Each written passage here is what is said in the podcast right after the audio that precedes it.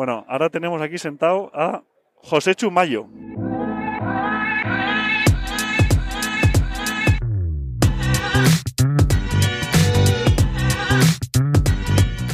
¿Qué tal estás? Muy bien, ¿y tú, Pedro? Otro cofrade del, del Amicus y le vamos a hacer un poco las mismas preguntas que le hemos hecho a Rafa. ¿Te las has leído ya o no? Las he leído, me las he leído. O sea, se la ha venido Me las- preparado, ¿no? Me las acabo de leer, no sé qué voy a contestar, pero me las he leído, sí. Entonces, antes de nada, para los que no sepan, para los que no te conozcan, ¿quién es José Chumayo? Cuéntanos un poco de dónde viene tu afición, a qué te dedicas profesionalmente, porque eres profesional Ujú. de la caza y un cazador con mucha experiencia Pero por no- todos lados. Porque ¿cuántos, ¿cuántos días al año cazas? no- demasiados. Demasiados. Creo que demasiados como tú. Pero bueno, siempre, siempre es divertido, o sea que nun- nunca son demasiados. Bueno, pues yo, la afición a la caza fue un, un poco familiar. O sea, mi padre caza, mis abuelos cazaban los dos, pero en verdad fue un poco también como afición por amigos. Todos mis amigos cazaban y desde pequeños, pues un grupo, el otro grupo, y fue un poquito más casi los amigos que, que la familia lo que me hizo pues cazar. Y luego durante mis estudios y mi carrera, empecé a hacer de, de guía, me fui a África y me fui metiendo en este mundo y cuando acabé la carrera pues eh, simplemente trabajé un año en un banco y dije no, esto no es lo mío. Esto no es lo mío, ¿no? Y la verdad es que fue un poco mi mujer que me dijo, oye, pues, oye, no sé si seguir en el banco, empezar la caza y me dijo, mira, en el banco vas a ser uno más y yo creo que en la caza pues puedes ser uno de los mejores. Y fue un poco la que me empujó. Y bueno, pues eso es una cosa como curiosa que normalmente las madres, las mujeres dicen, no, la caza no, pues ella es la que me empujó y yo creo que acertadamente. Sí, ¿no? La calidad, la calidad de tu tiempo y de estar todo el día en una oficina poder estar en el campo si es lo que te gusta, pues no, no tiene ni, ni Exacto, color, ¿no? Y exacto. ahora te dedicas a organizar cacerías Y ahora me dedico a organizar cacerías. Bueno, eh, Con soy Espacaza, socio ¿no? de A nivel- Espacaza. Somos tres socios y principalmente ellos se dedican un poco más a la parte de monterías, cacerías de perices y yo me dedico un poco más a los recechos, especialmente con cazadores americanos y cazando en España, pues eh, principalmente el macho montés, que es la, la especie más importante. ¿Cómo sacas tiempo para cazar para ti? Porque es que aparte de todos los días que cazas para otros, también cazas bastante para ti. Que es, Pues sí, la verdad es que muchas veces me dicen, pero tú estás loco, o sea, estás todo el día y, y llego, acabo una cacería a lo mejor un jueves y el viernes ya estoy haciendo la maleta para, tengo dos días entre cazador y cazador y me voy a los corzos, a los rebecos o, o a cazar yo. Pero bueno, es, es una pasión y es como una forma de vida. Lo, mismo No, que tú, claro. es una forma de vida total. No, no, y parece que te vas a llegar a, a aburrir de ello, pero, pero no, si sabes medir bien los, los tiempos y tal, se saca... Exacto. Empecemos con el cuestionario Amicus que hemos aquí desarrollado y vamos a empezar por tu lugar favorito de caza de montaña, tanto na- nacional como internacional, independientemente de, de la especie, ¿no? O sea. ¿qué sitio, qué sitios te flipan? O sea, si tienes que elegir algo de España, Vale, en España, para mí, sin lugar a duda, Picos de Europa. Picos de Europa. Y todo el mundo te dirá, Rebecos en Picos de Europa. Pues mira, a mí probablemente ahora también vas pasando. Hay épocas que te gustan más los, la cacería de los jabalíes, las monterías, los rebecos, los recechos. A mí ahora, por ejemplo, eh, un venado, caza de montaña de un venado en los Picos de Europa, para mí es ahora mismo lo que más me puede gustar. ¿qué parte de picos de Europa? Así, Todo. todo. Sí, todo, todo. Pues últimamente estoy cazando un poquito más en, en Santander, en Cantabria, En Cantabria. pero en León o en Asturias. Es todo eso es espectacular, Una maravilla. Y la berrea del venado en Picos de Europa, probablemente en España ahora sea mi sitio favorito. Y fuera de España, es difícil pregunta también, probablemente elegiría pues, o Estados Unidos o Canadá, Norteamérica. Alaska, Northwest Territories, Yukon sería mi, mi sitio favorito de fuera de España. No, es que esa parte es lo más salvaje que hay. Sí, Es espectacular. Y ha sido ba- ba- bastantes veces, ¿no? sí, de algunas, sí. Menos de las que hubiera. las que Pero una- quería, unas cuantas, ¿no? Pues Has estado cazando el dol sí, un par de veces, ¿no? sí, sí, sí. El DOL he estado tres veces. Tres y, veces. Y luego algunas veces también acompañando cazadores y luego otra vez estuve en el Yukon. Y bueno, pues que es, es la zona que más me gusta por eso, por lo que dices tú, por una zona súper salvaje. A lo mejor estás cazando en sitios donde no ha ido nadie en años. Y No, eso es muy bonito. Y la forma de cazar, además, es que es auténtica. ¿Y cuál es tu especie favorita de cazar? de montaña? Pues Tanto yo, a nivel nacional como... yo creo que esta pregunta se la vas a hacer a, a todos los amicus y, y muchos te van a decir la misma respuesta, que son los rebecos. Los rebecos. Rebecos, tanto en España como fuera de España, yo creo que sería mi, mi especie favorita. Ah, puedes decir también carneros en muchos sitios, pero a lo mejor el rebeco pues, puede ser mi favorita, tanto en España como fuera. Y de todos los rebecos que hay, esta improvisada, ¿con cuál te quedas?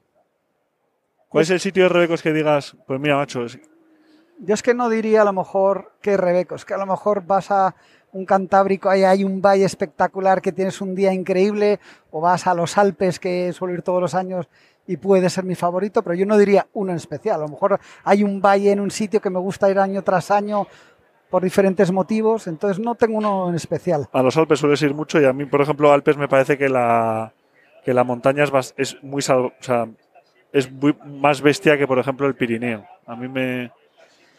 No sé, pero Pedro, hay veces que tú puedes ir a los Alpes. Yo he ido sí, a los a Alpes. los más al- a, los marítimos, que estás cazando entre árboles casi. Pero incluso en los marítimos hay un valle que tiene menos peña y es tal y es muy bonito y es muy espectacular. Puedes ir a, a- a otro y, y todos tienen diferentes y muchas veces cambias 10 kilómetros eh, de, de- de sitio o de lugar de Alpes, Pirineos o cualquier sitio y cambia radical. O sea que no te puedo decir un especial, sino a lo mejor de repente eso, un valle, un sitio especial y un día en concreto que te lo puedes estar pasando Sí, increíble. porque la experiencia al final. Ajá. ¿Cacería que repetirías? Que entiendo que son los rebecos, o sea, tú re- que Sí, repetirías. Yo soy mucho, Pedro, de. Está muy de moda el coleccionismo y a mí me gusta mucho el coleccionismo, pero me gusta mucho el coleccionismo también por, por ver sitios nuevos, conocer gente nueva. Pero yo soy muy de repetir sitios. A mí me encanta. Has conocido gente, has hecho amigos y me encanta repetir. Soy más de repetir que ir a sitios nuevos. ¿Y qué repetirías? ¿Qué sueles repetir bastante? Todo. Todo, yo ¿no? repetiría todas las que he hecho, las haría todas otra vez, sin ¿Y lugar a cuál dudas. no volverías? Eso te, ¿Hay algún sitio que dirías, pues mira, esa ya no volvería a repetir? O sea, ya lo he vivido, ha sido una experiencia bonita, pero tampoco me, me fascina. No, no te puedo contestar. No hay ninguna que ahora te pueda decir que no lo haya pasado bien, que no la haya disfrutado. ¿Y la experiencia más dura? ¿Has tenido algún momento? Que, que- no, habrás tenido muchos. ¿Pero qué momento dices que recuerdes decir, joder, macho, pues ahí la verdad es que, que ahí lo pasamos mal? O sea, por, por una situación que te dio o porque la exigencia que... Pues mira, mal, mal, mal, mal, mal. La verdad es que he tenido suerte. No hay ninguna que te pueda decir que lo he pasado muy mal. Es verdad que siempre hay alguna que te cuesta más, lo estás pasando podrido, ya estás mojado, frío horrible, pero luego de repente cambian las cosas y es una maravilla. Pasa el tiempo y todo locura. Sí. Eh, Por ejemplo, yo sé que tú has tenido alguna cacería en Turquía que te ha costado mucho repetir y eso. A mí, por ejemplo, me pasó también en Turquía, pero con el bezoar, que tampoco es una cacería. Pues a mí me costó muchísimo. En el primer viaje tuve mala suerte. Luego en el segundo viaje tiré uno en perfectas condiciones, cayó hecho un trapo, tal y cual. Cuando llegamos no había bezoar, calentón de agujas. Me costó tres viajes ese. Igual que a mí. Es que es el típico animal que lo ves desde fuera y dices, nada, eso es como matar un macho montés en, en Turquía. Y se te complica y dices, macho, si es que es. Yo creo que es el karma, ¿eh? Decir, pues joder, si tampoco el bezoar tampoco es para tanto, pues toma tres viajes para que. Tres viajes y en el último además, que ya lo, luego lo maté, estuve todo el viaje detrás de un bezoar grandísimo y no, no fui capaz de... Me ganó, pero bueno, también por eso tienes un recuerdo muy bueno porque ese bicho te ganó. Entonces lo tengo el recuerdo. Luego cacé otro muy viejo, pero no, no era nada Nada que parecido. Pero bueno, tengo un recuerdo grande por eso, porque me ganó ese bicho durante cuatro o cinco días. ¿Y qué error o qué errores has cometido o cometes que crees que... ¿Y qué lecciones has aprendido? ¿Qué dices? O sea, como cazador de montaña dices, mira, pues macho, el, tuve un error o suelo tener un error que quiero dar un consejo. Pues mira, yo creo que errores, Pedro, no te puedo decir ninguno en concreto, pero miles, miles de errores. No, miles de errores. Todas las cacerías vas a cometer aciertos y errores y en todas las cacerías vas a aprender de tus errores. Eh, bueno, cazando no pasa nada, porque un error, bueno, pues estás equivocado o tal cual. Puede ser que el único error que puedes decir que alguna vez has, has cometido es si te has equivocado con algún guía, con alguna persona, por alguna cosa así. Pero error cazando, yo no lo veo como un error, veo parte de la caza. Y como profesional, ¿cuál es el error más común que ves en los cazadores? cuando vienen, cuando van contigo a hacer una cacería de montaña? Bueno, no lo La preparación física, el conocer el equipo, eh, crearse falsas expectativas No. de lo que es la cacería. No, de esos errores ves muchos errores de, de lo que estás tú hablando, de ese tipo de errores, pero, pero no lo veo. A lo mejor no un error, pero sí una cosa que a mí no me suele gustar mucho es cuando viene un cazador, Pedro, y lo que viene es solo a cazar por tener esa especie. Entonces, para mí no es un error, pero es algo que no me gusta. Bien. Como necesito ese animal, no me encantaría cazarlo, me divertiría cazarlo, sí, como que necesito para mi lista de, no, por tenerlo solo, no. Yo no necesito ningún animal. Yo quiero ir a cazarlo y me divierte ir a cazarlo, pero no necesito por hacer un tic y Un tener tic y, una y especie pasamos al siguiente y vamos Exacto. a por. Que yo un poco, Pedro, vivo de eso. O sea, yo vivo de- también de, de variedad de especies, de que vengan muchos cazadores que quieran cazar todas las especies posibles, pero sí que echo un poco de menos algunas veces que solo es, me da igual que la cacería sea rápida o no rápida, Sí, o más bonita o menos bonita, y, y no quieran disfrutar de verdad de la cacería. Pues eso es un buen. A lo mejor las prisas, Pedro, algunas veces las prisas es, pues, puede ser un pequeño error. ¿Y qué opinas del rumbo que tiene la caza? ¿Cómo lo ves? Bueno, pues yo creo que el rumbo que tiene la caza, eh, pues lo vamos a marcar nosotros. Tú estás haciendo una gran labor, eh, nosotros gracias. estamos intentando hacer lo que podemos y yo creo que el rumbo de la caza es depende de lo que hagamos nosotros. Tenemos que luchar para intentar que los que no lo entienden o lo desconocen, pues lo conozcan y puedan apoyarlo, defenderlo, amarlo y, y defenderlo. Totalmente de acuerdo. Y cerramos con. ¿Qué es lo que más echas de menos?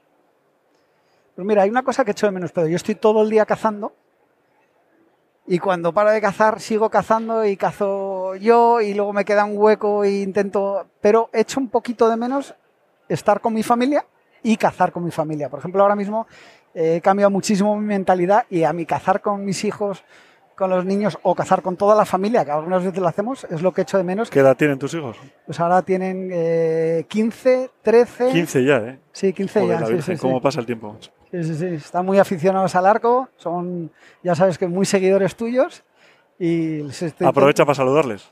Pues nada, saludo a Nico, a Ignacio, a Mercedes, que no le gusta nada la caza y he hecho todo lo posible, lo mismo que con todos ellos, pero no, dice que los animales huelen mal, que no le gusta la caza. Y nada, y Juanito el pequeño, que ya ha venido unas cuantas veces conmigo, que tiene cinco años. Y todos son súper aficionados. Joder, eso, eso me parece, me encanta. O sea, de verdad, de tu familia y como cuando os veo ahí saliendo todos con el arco por- a cazar y eso, me parece fantástico. Muy bien, Y que es una suerte que te acompañen y demás. pues sí, la verdad es que Te van a salir caros porque yo sé que, Bueno, cazan- eso- que, que- que apuntan, apuntan muchas maneras, que son Bueno, muy ese es finos uno de los motivos, Pedro, que les he metido al arco. ¿eh? Al Digo, arco yo creo que con el arco me van a salir un poquito más baratos, entonces les he metido al arco. Pero, pero nada, arco, rifle, escopeta, les da igual una montería que un rececho, que tirar con el arco, lo que sea, no paran. Lo que les gusta es pues, ir a cazar de cualquier forma. Oye, pues Joséchu, millones de gracias por darnos un poco de tu tiempo y Nada, y nada, a ver cuándo nos volvemos a ver. Nos Perfecto. veremos por aquí. Muchas gracias. Hasta luego.